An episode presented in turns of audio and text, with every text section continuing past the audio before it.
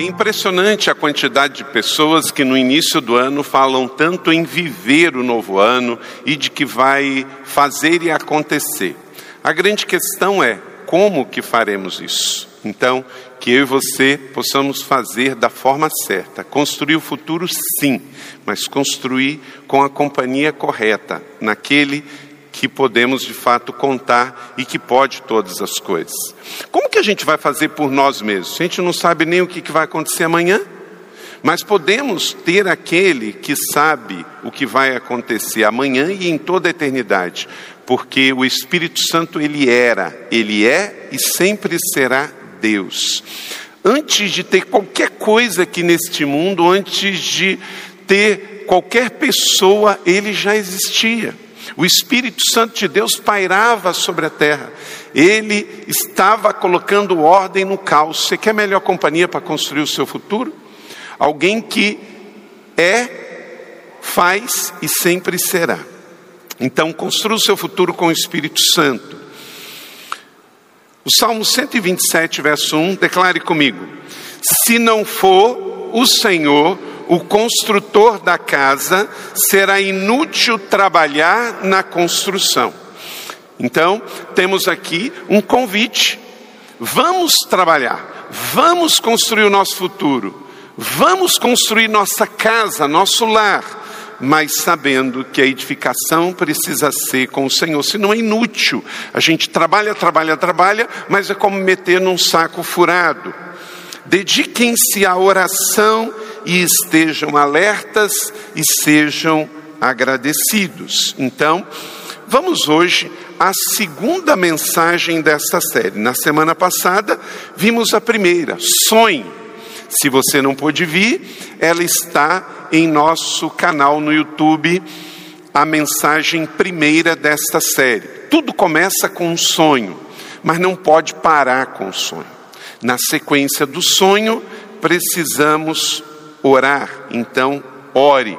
Ore baseado naquele que pode todas as coisas. Filipenses 4:13, declare comigo: posso todas as coisas naquele que me fortalece. Então eu posso, você pode, mas naquele que nos fortalece. Vamos à segunda mensagem: ore.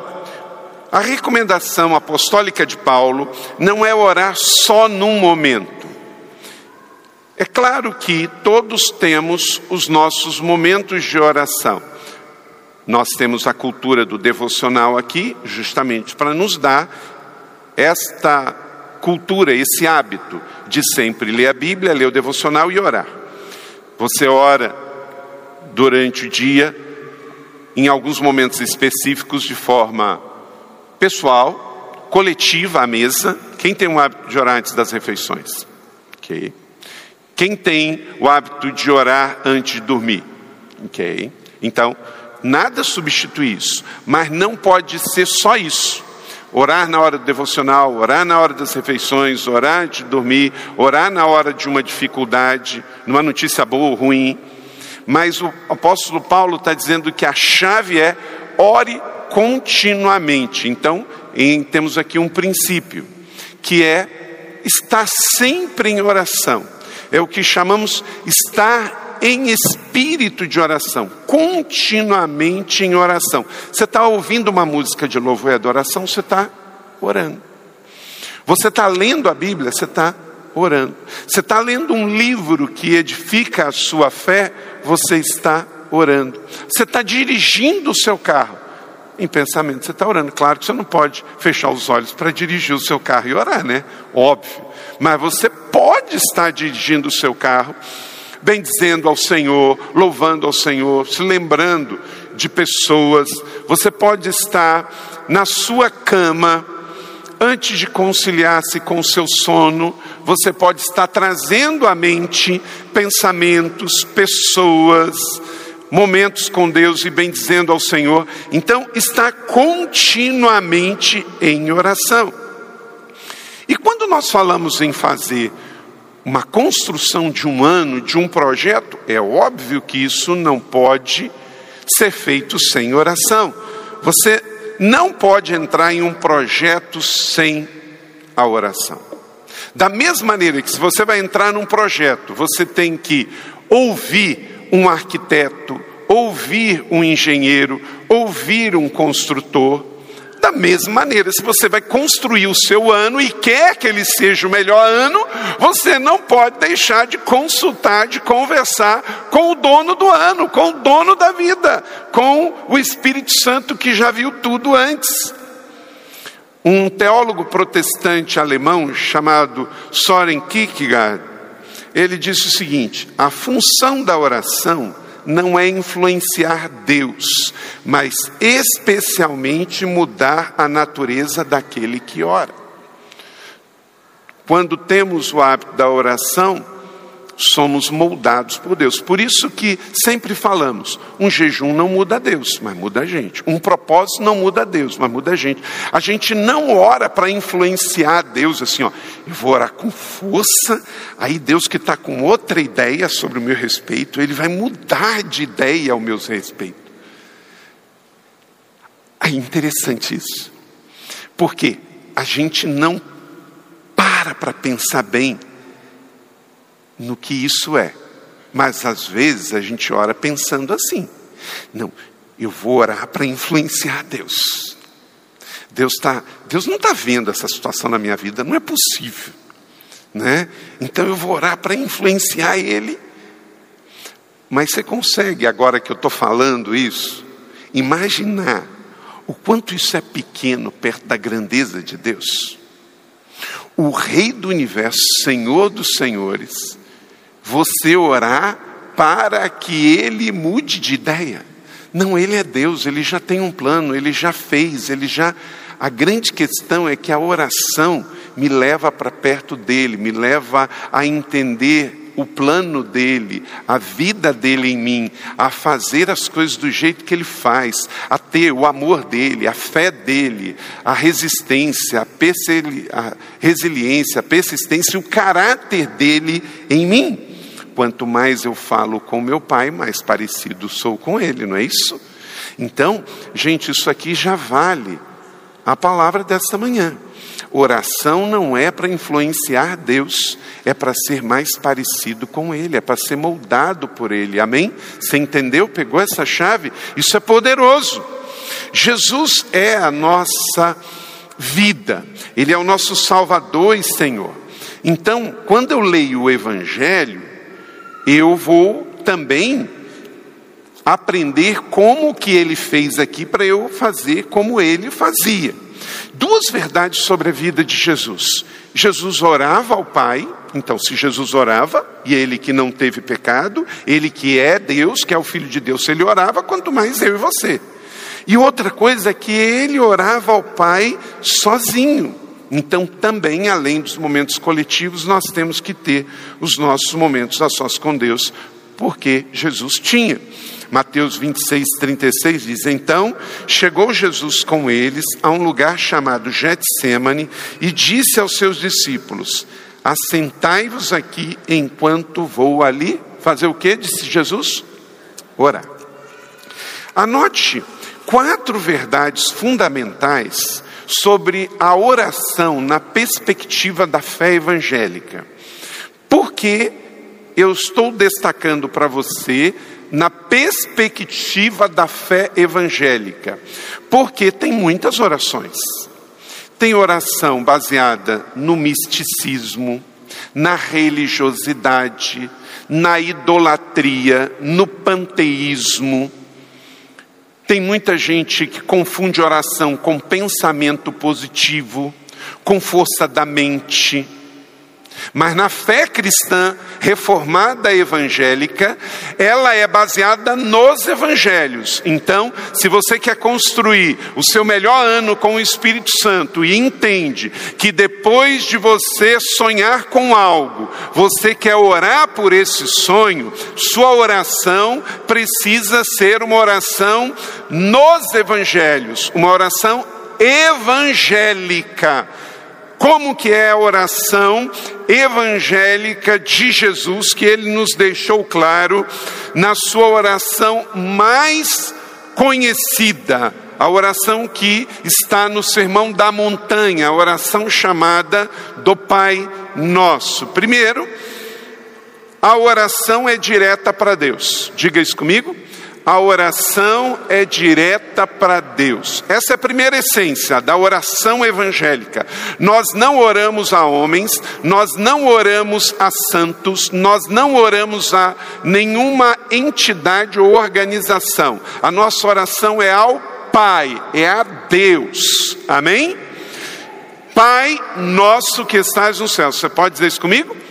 Pai nosso que estás no céu. A outra característica, outra verdade fundamental da oração é que a oração não é para avaliação pública. Você não ora para os outros verem ou emitirem uma nota se a sua oração foi boa ou ruim, pequena ou longa. Verso 5: E quando vocês orarem, não sejam como os hipócritas que gostam de ficar orando de pé na sinagoga e nas esquinas a fim de serem vistos pelos homens. Quando eu era criança, ah, e depois junior, e já no início da adolescência, aonde fui criado em Macaé, nós, nos cultos da juventude, nos cultos da, dos adolescentes, a gente falava assim: olha, vou chamar, meio que assim, quase que era uma ameaça, eu vou chamar o irmão Fulano para orar, hein? Gente, ele começava, mas ele não parava. Ele esquecia que ele estava orando publicamente e coletivamente. Gente, a gente cronometrava 15 minutos. Se você acha um sermão de 40 longo, imagine uma pessoa orando sozinha, 15 minutos com o grupo. Criança chorava, a gente se levantava e ia embora, né? Porque eu tenho que orar, mas eu tenho que ter bom senso, que se eu não estou numa vigília, se eu não estou no momento que foi declarado que não tem tempo, e a oração é coletiva, não é a quantidade de tempo que vai impressionar Deus. A Bíblia é um livro que fala de fé, mas a Bíblia também fala de sabedoria, bom senso e equilíbrio. Né? E interessante, não era só oração de 15 minutos. Nós, jovens da igreja, já sabíamos como é que ele iria começar, como é que ele iria desenvolver e como é que ele iria terminar. Porque era sempre da mesma maneira. Virou uma reza evangélica de costume.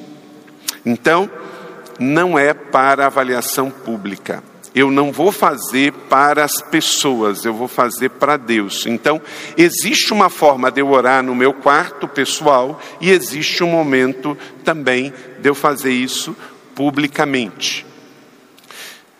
Uma outra verdade é que a oração de Jesus, a oração dos evangelhos, ela não é uma reza religiosa Jesus chega a ser específico. Veja o verso 6. E quando orarem, não fique repetindo a mesma coisa. Oração é uma conversa. E uma conversa entre duas pessoas, pai e filho. Então ela tem que ter um começo, um meio e um fim. Onde você fala de você, onde você fala de elogios, de agradecimento, onde você abre o coração, onde você agradece, celebra e pede, no momento normal. Então não é uma reza que você faz igual. A oração evangélica que Jesus nos ensina para construir um relacionamento pessoal com Ele é uma conversa entre duas pessoas que desenvolveram um relacionamento. Deus não vive longe lá no céu, Ele é presente, inclusive porque oramos no Espírito Santo e o Espírito Santo está dentro de nós. Por isso também não precisa ficar gritando, porque Ele já está ouvindo, antes mesmo de eu falar. E outra verdade, fundamento, da oração da fé evangélica, que Jesus nos ensinou. Está no verso 6. A oração é baseada num relacionamento pessoal. Quando você orar, entra no teu quarto, fecha a tua porta, que o teu pai está em secreto, te recompensará. Então, tem duas verdades aqui muito interessantes. Uma é que você não vai para um lugar orar e vai fazer força para orar. Quem faz meditação, ele tem que fazer força para se concentrar. Porque ele vai fazer algo que é mental. Então ele vai, fica quieto, começa, aí ele senta de um determinado jeito, ele estende a mão de um determinado jeito, ele se prepara fisicamente. Não é assim que essas orações de meditação transcendental e oriental chegaram no Brasil? Por exemplo, quem pratica yoga. É assim. Ele tem que ficar relaxado de um jeito, ele tem que se preparar, ele tem que tirar as coisas da mente. Não é isso que Jesus está ensinando, nada disso. Jesus está dizendo assim: ó, vai para o teu quarto. Primeira coisa, tenha fé que o teu pai, antes de você chegar lá, ele já está lá. Segundo, ele não mandou preparar nada da mente, nada do coração, nada do físico. Você não tem que ficar calmo para entrar em zen, para passar por alfa, beta, Nada disso. Entra no teu quarto, fecha a tua porta só por uma questão de ruído e concentração, para ninguém te incomodar. E o teu pai que está em secreto te recompensará. Quer dizer, além dele estar presente, já tem o predisposto de que Deus tem para você um grande sim, um grande amém. Ninguém que entra em oração nas mãos de Deus sai com a mão vazia porque o teu Pai te recompensará. Então, vamos construir o nosso melhor ano, amém? Mas vamos construir com o Espírito Santo. Então, sonhe com o Espírito Santo e ore com o Espírito Santo para construir o seu melhor ano, não de forma passiva, mas de forma ativa e propositiva. Você faz parte da construção do seu melhor ano. Quais são os benefícios diretos da oração para quem deseja empreender?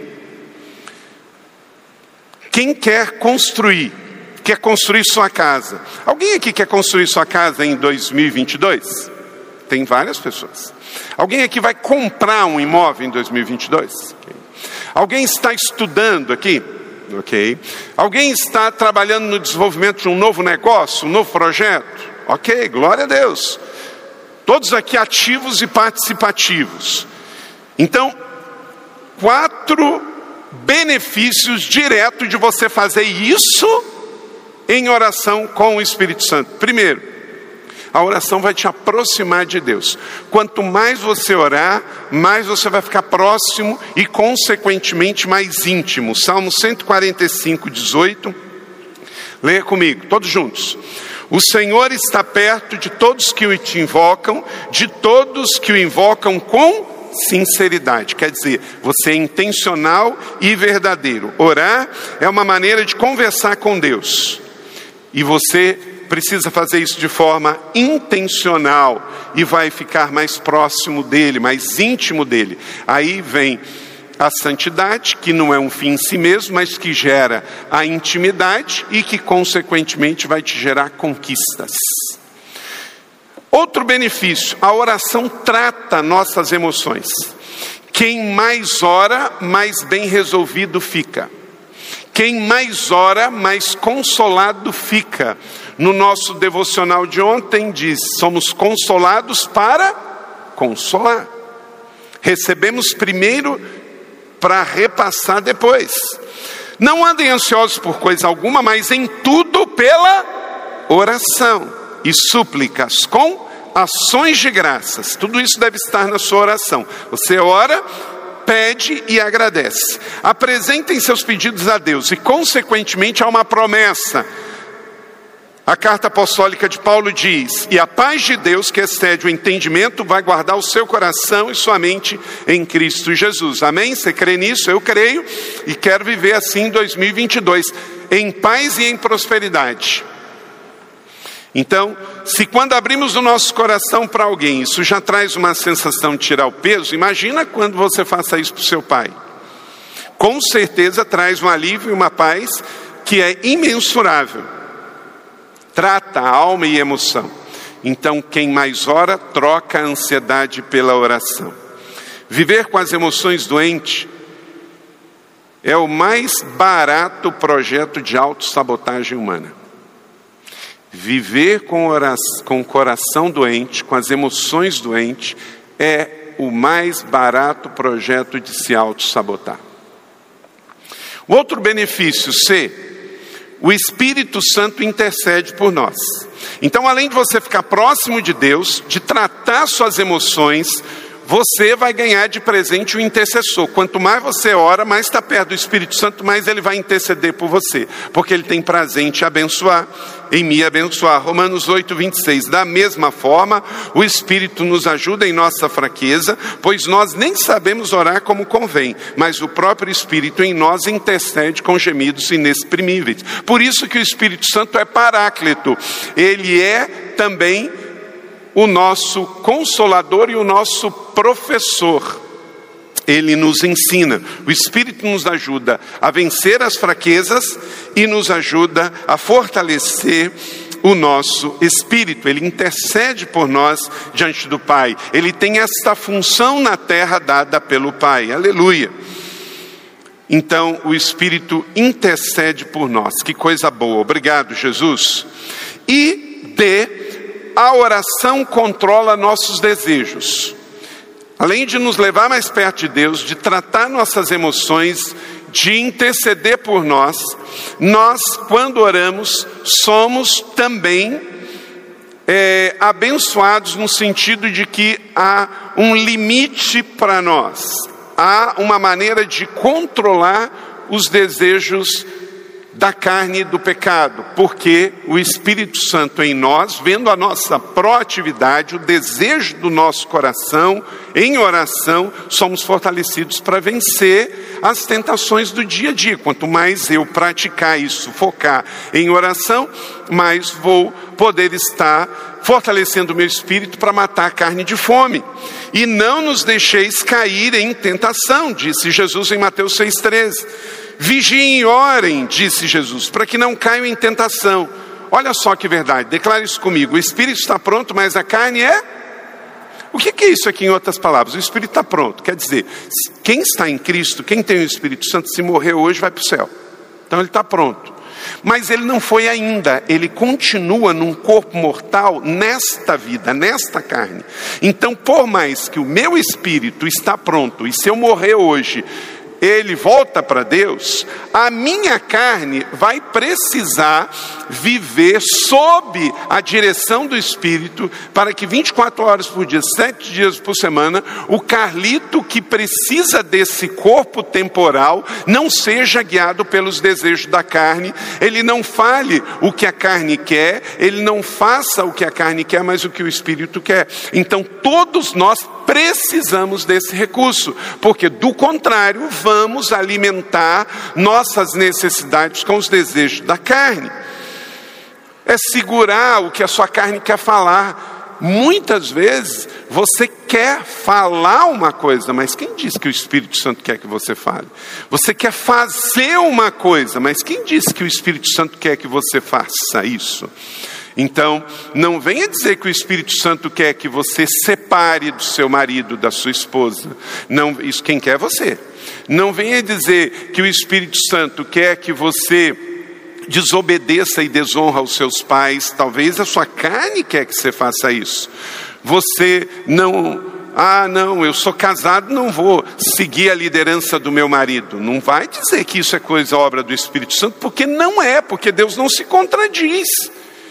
Então, você só vai alimentar o seu espírito por meio da sua fé, da sua oração, e ele vai controlar a sua carne. Do contrário, a sua vida está fora do controle, você vai auto-sabotar o seu ano, vai chegar lá na frente frustrado e vai, com certeza, alimentar a sua carne. A única coisa que você precisa para cair é estar de pé. A única coisa que eu preciso para cair é estar de pé. E quem disse isso também foi Paulo, em 1 Coríntios 10, 12. Quem está de pé, cuidado para que não caia. Pode ser todo tipo de pessoas, dentro ou fora da igreja, crente ou não, idoso ou não. Pegou até aí? Então você viu como que você deve orar? Você pode orar de várias maneiras, mas nunca de qualquer jeito. Porque você não é um mundano, você não é um idólatra, você não é um ateu, você não é um místico, você não é um mágico, você é um filho amado de Deus que crê em Jesus e tem a Bíblia como regra de fé e prática. Então, temos uma forma de orar como Jesus orou, a nossa fé evangélica professa uma forma de orar a Deus Pai, Deus Filho, Deus Espírito Santo. Amém? Então aprenda como orar e ore sempre assim. Pegou aí os quatro benefícios de como de fato nós vamos ter benefícios pela oração. Quem orar mais vai construir um futuro melhor. Amém? Diga comigo: se eu orar mais, vou ter uma construção melhor. Porque a oração é a força aérea de Deus, ela chega primeiro. Quantos crentes oram mais depois que o leite entorna do que aquele que ora antes de encher a sua xícara? Não é? Então a oração ela é antes. Quando você vai fazer um projeto, isso já está dito, e todos nós que já construímos alguma coisa sabendo disso, gaste mais tempo no projeto e você vai economizar na construção, certo? Tanto no bolso quanto nos problemas. Também é assim. Quanto mais tempos orarmos primeiro antes de começar, mais efetivos seremos. Não fique afoito para casar, não fique afoito para namorar, não fique afoito para comprar um carro, para comprar uma casa, para construir, para estudar, para ir para fazer. Fique afoito para ter intimidade com Deus. E todas as outras coisas vos serão acrescentadas. O ano tem 12 meses. Gaste o primeiro sonhando e orando, planejando para que você possa colher os outros 11 meses. Amém? Vamos lá então. Primeira coisa para você orar e construir o seu melhor ano com o Espírito Santo, cinco chaves, anota aí. Ore com fé. Ore com fé. Tiago 1,6: Peça, porém, com fé, sem duvidar, pois aquele que duvida é semelhante às ondas do mar que é levada e agitada pelo vento. Então, não é orar por orar, é orar com fé, é orar crendo que Deus já fez, é orar com paixão, é orar com coração, é orar com cores definidas. Se a sua oração for só em tons pastéis, não é? É crer, é acreditar, Deus já fez. Porque quem duvida é semelhante à onda do mar. Deus sempre tem uma palavra pessoal, pessoal para cada um. E quem se aproximar com fé dele vai ouvir. Perceba no texto que nós precisamos exercer uma ação intencional. Você precisa pedir pedir com fé. Se você não assistiu à mensagem do dia 31, não recebeu esta palavra da oração de Jabez, que Deus pediu para eu entregar à igreja no dia 31, acessa e assista no canal nós temos que ser também intencionais, propositivos no que orar. Não é aquela oração genérica só aberta, mas também tem coisas específicas que você tem que agir para orar com fé. Decida viver com essas duas chaves de fé e foco. Diga comigo, fé e foco. Fé e foco. É como andar. Fé e foco, fé e foco, fé e foco. Para você não se distrair Ande com fé e você vai chegar bem. Seja intencional na sua busca, faz os ajustes. Deus vai te ouvir, você não vai ficar decepcionado. O salmista diz no Salmo 34: Busquei o Senhor e ele me respondeu, porque Deus é uma pessoa. Você fala com ele, ele responde. Livrou-me de todos os meus temores.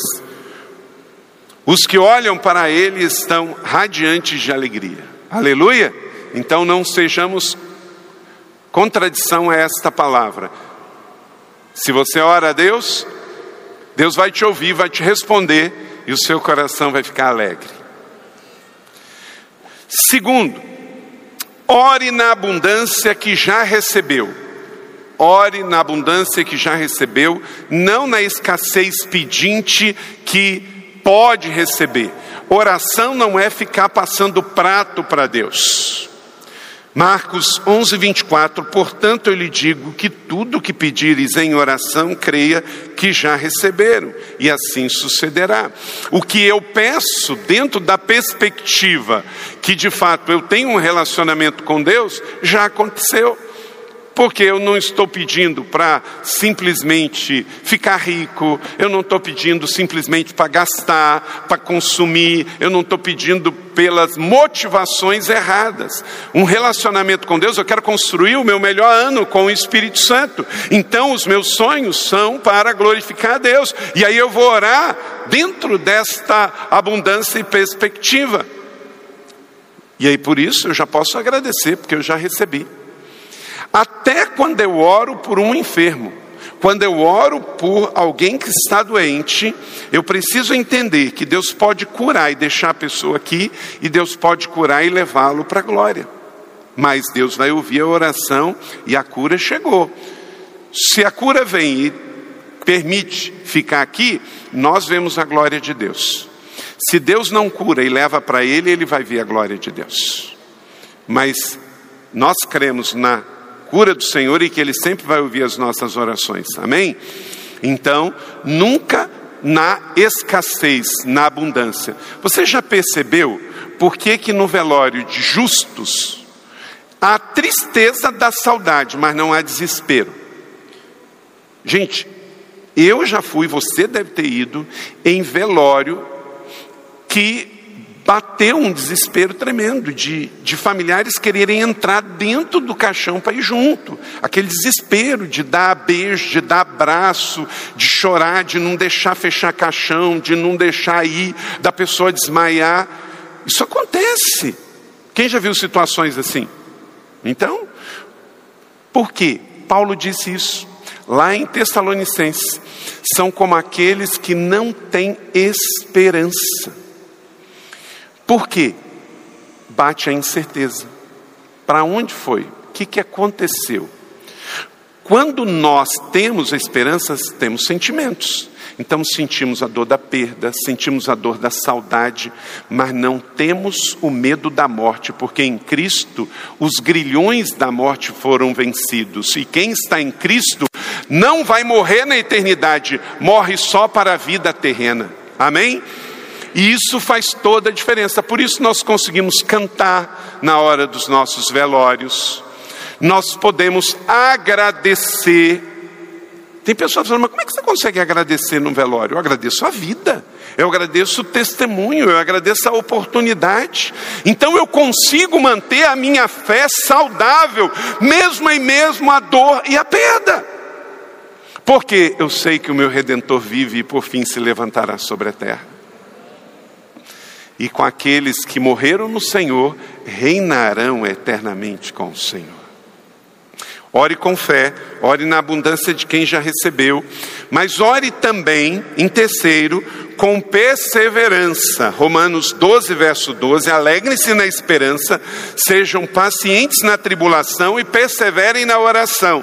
Então, para construir algo grande, não vai ser de uma hora para outra. Então, talvez você vai ter que empreender campanhas de oração esse ano na Alvorada da Vitória, na no sábado ou na noite da vitória na quinta-feira. Para quê? Para mudar Deus? Não, Deus já vai fazer, só que talvez Ele não vai fazer agora. E quem precisa estar firme, esperando, resistente, persistente é você. Quando você faz uma campanha de fé com Deus, não é para mudar Deus, é para que você não desista para que a sua carne seja lembrada que Deus é Pai, que Deus é amor, que Jesus é Rei, que a palavra se cumpre, que Ele é fiel, que Ele vai te abençoar, que você vai viver um dia de cada vez, que você não vai jogar a toalha.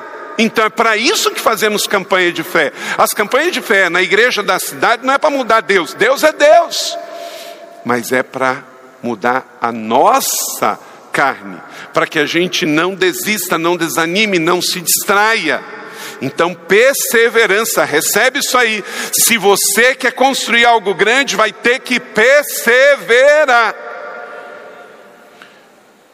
Falando de construção de casa, quanta gente começa e fica no alicerce.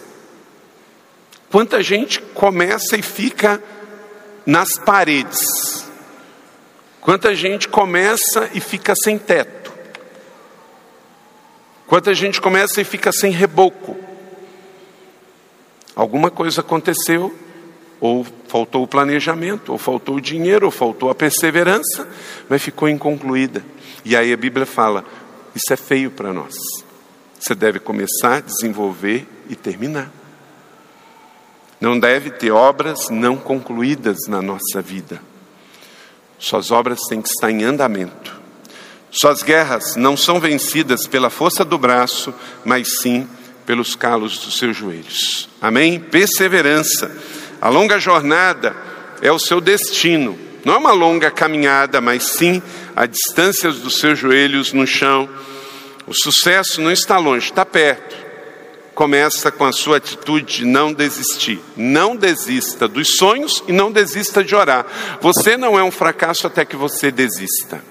Quarto, ore com sinceridade, como Jesus falou. Não fique repetindo a mesma coisa. Volto a repetir esse verso aqui, Mateus 6, 7. Então é uma outra característica da oração para construir o seu melhor ano em nome de Jesus. Se você quer de fato construir grandes coisas com Deus, ore com fé, ore com abundância, ore com perseverança e ore com sinceridade de coração, não desconfiando das intenções do seu bom pai, ele já fez. Já comece a agradecer, já comece a louvar, tenha uma atitude positiva e propositiva enquanto você espera, enquanto você espera. Eu tenho uma mania de, enquanto que eu espero alguma coisa, eu fico mexendo o pé assim. Eu não sei se você tem isso assim, né? Tem alguns de vocês que estão no culto estão assim, né? Já estão assim, né? Vendo a hora ah, às vezes a Leila pega e bota a mão na minha perna assim, né? Para que eu possa ficar mais. A vontade é de sair já, de correr, de andar. Isso pode ser no seu físico, pode ser no seu emocional. Só você não pode ser assim com relação à sua oração. Porque a oração e a ansiedade não combinam. Pelo contrário, a oração nos deixa mais em paz, mais tranquilos em nome de Jesus. Orem com sinceridade, Deus está ouvindo, Deus fará. Na minha aflição clamei ao Senhor. Veja bem o que o salmista diz: gritei por socorro diante do meu Deus.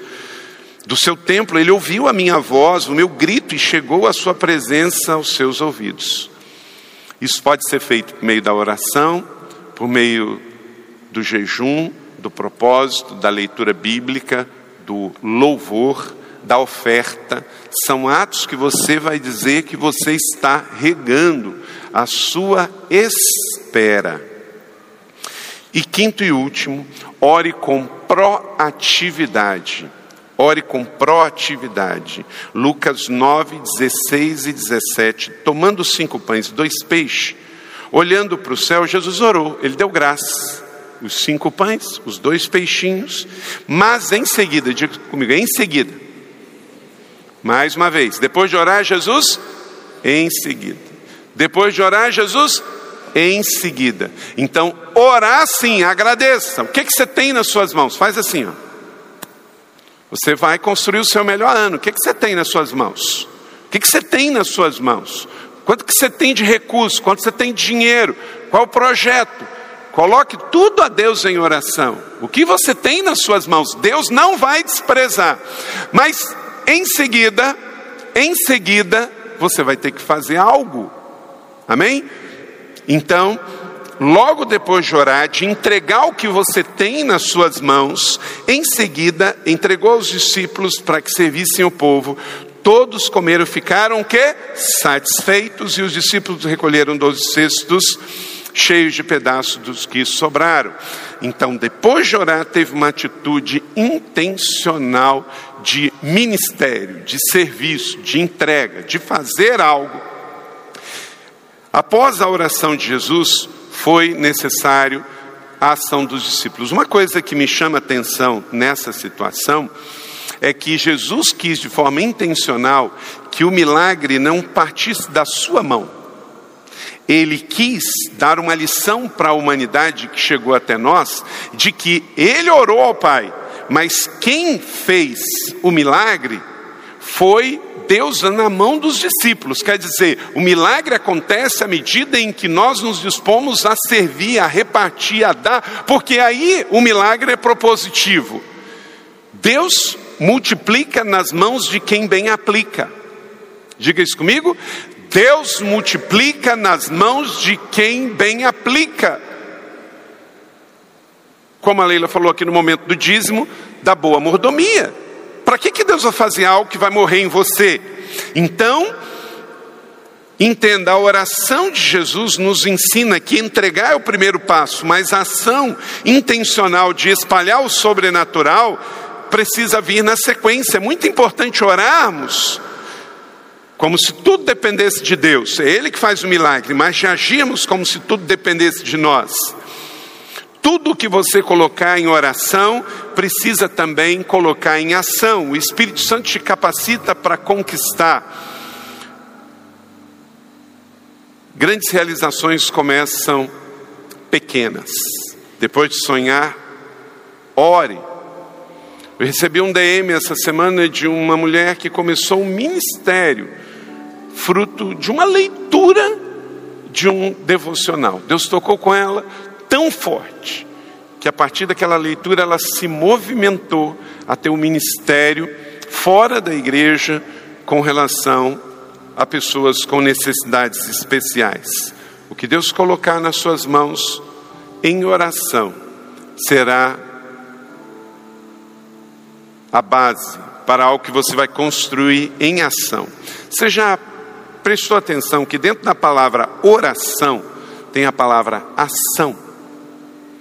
Construa com oração e com ação. Tudo que foi edificado em sua vida sem oração não vai prevalecer diante das tempestades e provações da vida. E todos nós estamos sujeitos a tempestades. Todos nós estamos sujeitos a tempestades. Mas também todos nós vemos tempestades passarem.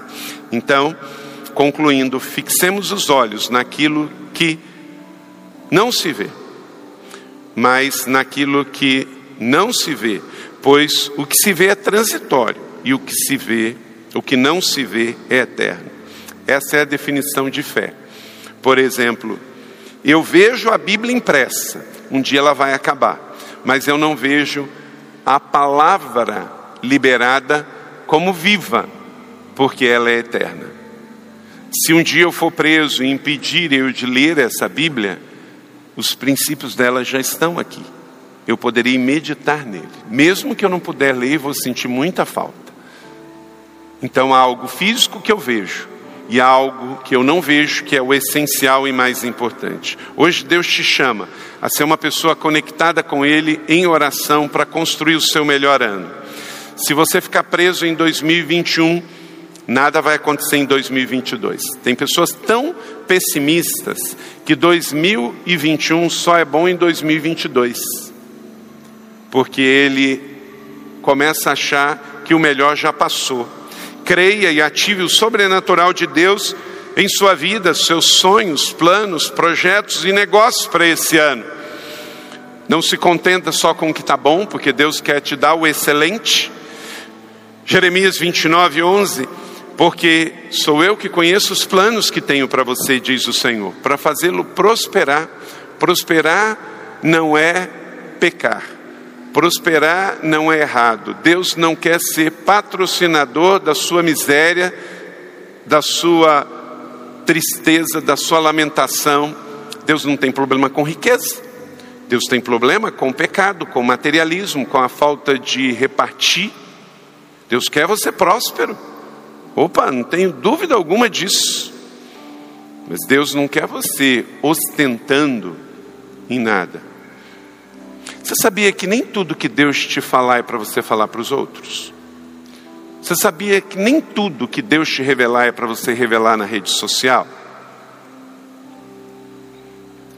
Então, viver com sabedoria e prudência, cuidado com as distrações da sua vida, porque há um grande sonho a ser construído. Entregue ao Senhor em oração com fé a sua vida. E com certeza você vai colher grandes coisas esse ano. Em nome de Jesus, não tenho dúvida. Então vocês clamarão a mim e virão orar a mim e o que? Eu vos ouvirei. Você tem um bom Pai no céu que está prometendo a você, está fazendo um convite, vem orar a mim. Igreja da cidade, família igreja da cidade, empresário, profissional liberal, funcionário público, professor, dono de casa, homem, mulher, você que está construindo algo, o Senhor está dizendo: venham orar a mim. Em 2022, ano do Espírito Santo, há um convite: venham orar a mim, e eu os ouvirei, e eu os responderei, e eu vos abençoarei. Creia nisso, viva nessa perspectiva da fé e leve suas pequenas e grandes causas para Deus, seus grandes e sonhos, grandes e pequenos sonhos com Deus. Abra o seu caderno dos sonhos e ore pelos seus sonhos em nome de Jesus. Recuse-se a ter um sonho que não é do coração de Deus na sua vida em nome de Jesus. Amém? Recebe essa palavra da fé? Glória a Deus, que ela seja sobre a sua vida e que o inimigo não tenha nenhuma condição de roubar, porque você está focado em construir o seu melhor ano com o Espírito Santo.